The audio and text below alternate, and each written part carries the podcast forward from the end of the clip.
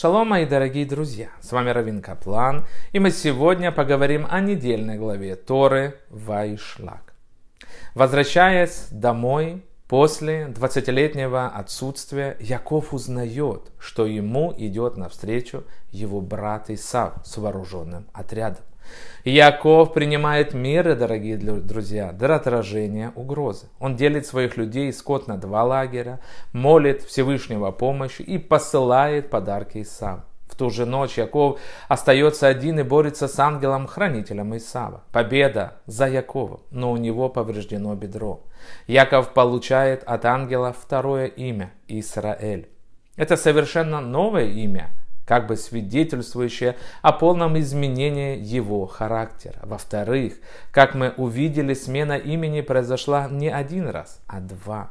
В-третьих, и это есть загадка загадок, дважды сказав о том, что его имя отныне не Яков. Тора продолжает называть его именно так, и сам Всевышний делает так. Так делаем и мы, когда молимся Богу Авраама, Ицхака и Якова. Давайте попробуем разобраться. Начнем мы с вами с того, что отныне твое имя не Яков, означает, что твое имя отныне не только Яков. Тебя также будет и другое имя. Это лишь одна из многих загадок характера Якова и его отношений с братом Исавом. Рассказы о них понять очень сложно, дорогие друзья что для того, чтобы облегчить это, хотя бы немного нам это все рассказывается. Они были изложены в нашей истории огромным количеством мидрашей, которые делают Исава почти совершенным злодеем, а Яковом совершенным праведником. Исав и Яков, представленные в Торе, слишком тонки и сложны, чтобы быть предметом простых нравственных уроков для наших умов. Поэтому Мидраж дает нам мир черного и белого. Сам же текст Торы, однако, гораздо более сложнее. В нем не говорится о том, что Исав плохой, а Яков хороший. Скорее, он показывает, что они представляют собой два совершенно разных типа личности. Яков – разум, логику, порядок и самоконтроль. Исав – эмоции, страсть, природу, дикость и, конечно же, хаос. Или, может быть, Исав представляет охотника – считающего героем во всех древних культурах, но не в Торе, дорогие друзья, которая представляет аграрную и, так сказать, пастушескую этику земледельцев и пастухов.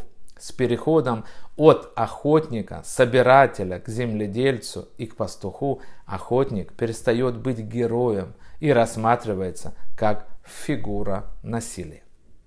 Дело не столько в том, что Исав плохой, а Яков хороший, а в том, что Исав представляет собой мир, который был в то время, как Яков, пусть иногда робко и со страхом, новый мир, который вот-вот наступит, чья духовность будет радикально иной, новой и сложной.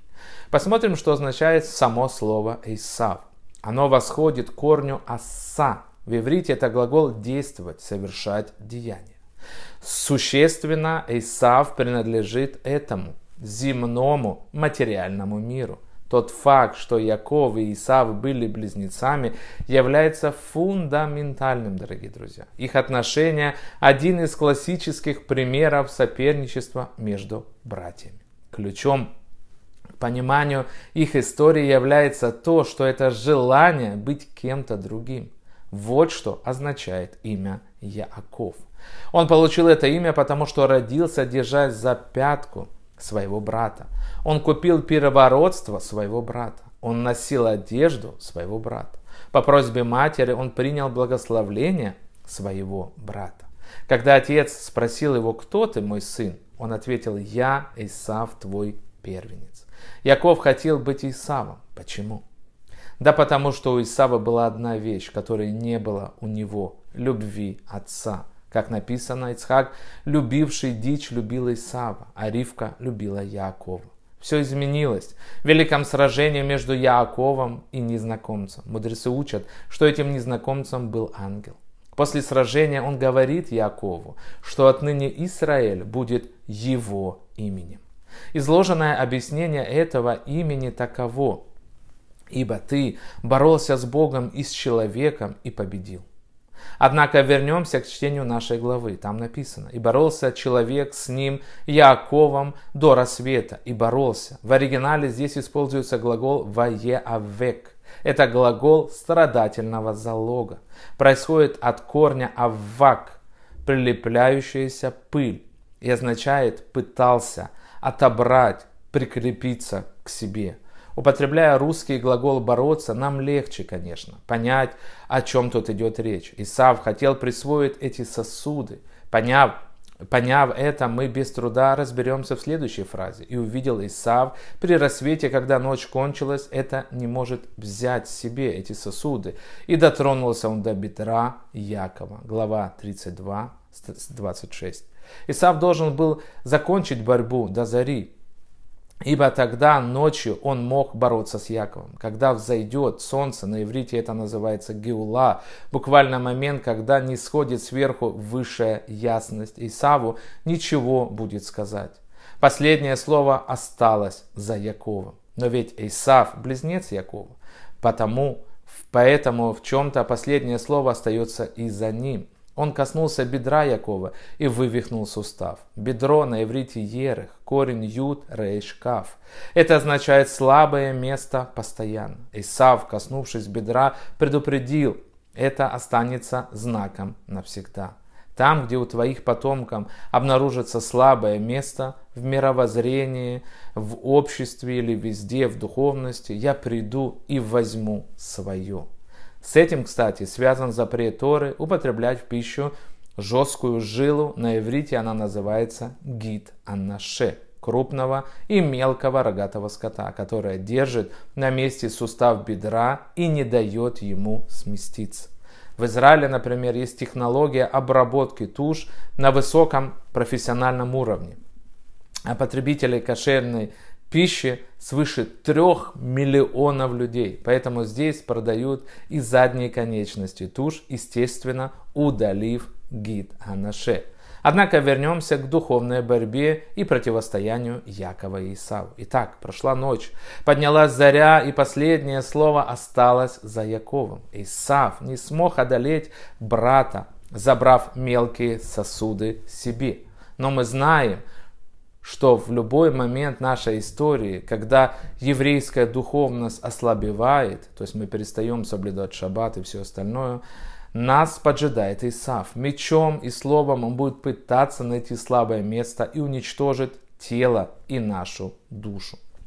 Так за кем же осталось последнее слово, дорогие друзья? Яков хотел знать это и, несмотря на просьбы Исава перед восходом солнца, не отпускал его. Дай мне благословление. И духовный прообраз Малаха Иксава ответил, отныне не Яков будет во имя, но Израиль. Ибо ты вступил в борьбу с ангелом и с человеком и смог победить в будущем. Глава 32, 29. Поясним суть слова Израиль. Оно состоит из двух слов. Исра будет побеждать или победа в будущем. И Кель, одно из имен Всевышнего, означает силу управления. И теперь приведем фразу на другом уровне понимания. Ты вступил в борьбу с ангелом, духовными силами тех людей, которые были против Всевышнего, Исав и Лаван, и с людьми на земном уровне, устояв против чужих мировоззрений, всяческих измов, как мы их называем, даже в быту. Имея все это в виду, слово «Израиль» переведем как в будущем проявится правление силы Всевышнего. Это и есть истинное последнее слово. Дорогие друзья, этого я нам всем и желаю. Наш народ называется по-разному. Егуда, Егудим, Ешурун, Израиль. Самое главное из них – Израиль. Этого я нам всем и желаю. Быть евреями правильно соединять материальное и духовное в нас для поднятия на более высоком уровне. Браха вацлаха. Много сил. Шалом, ваш Равин Каплан.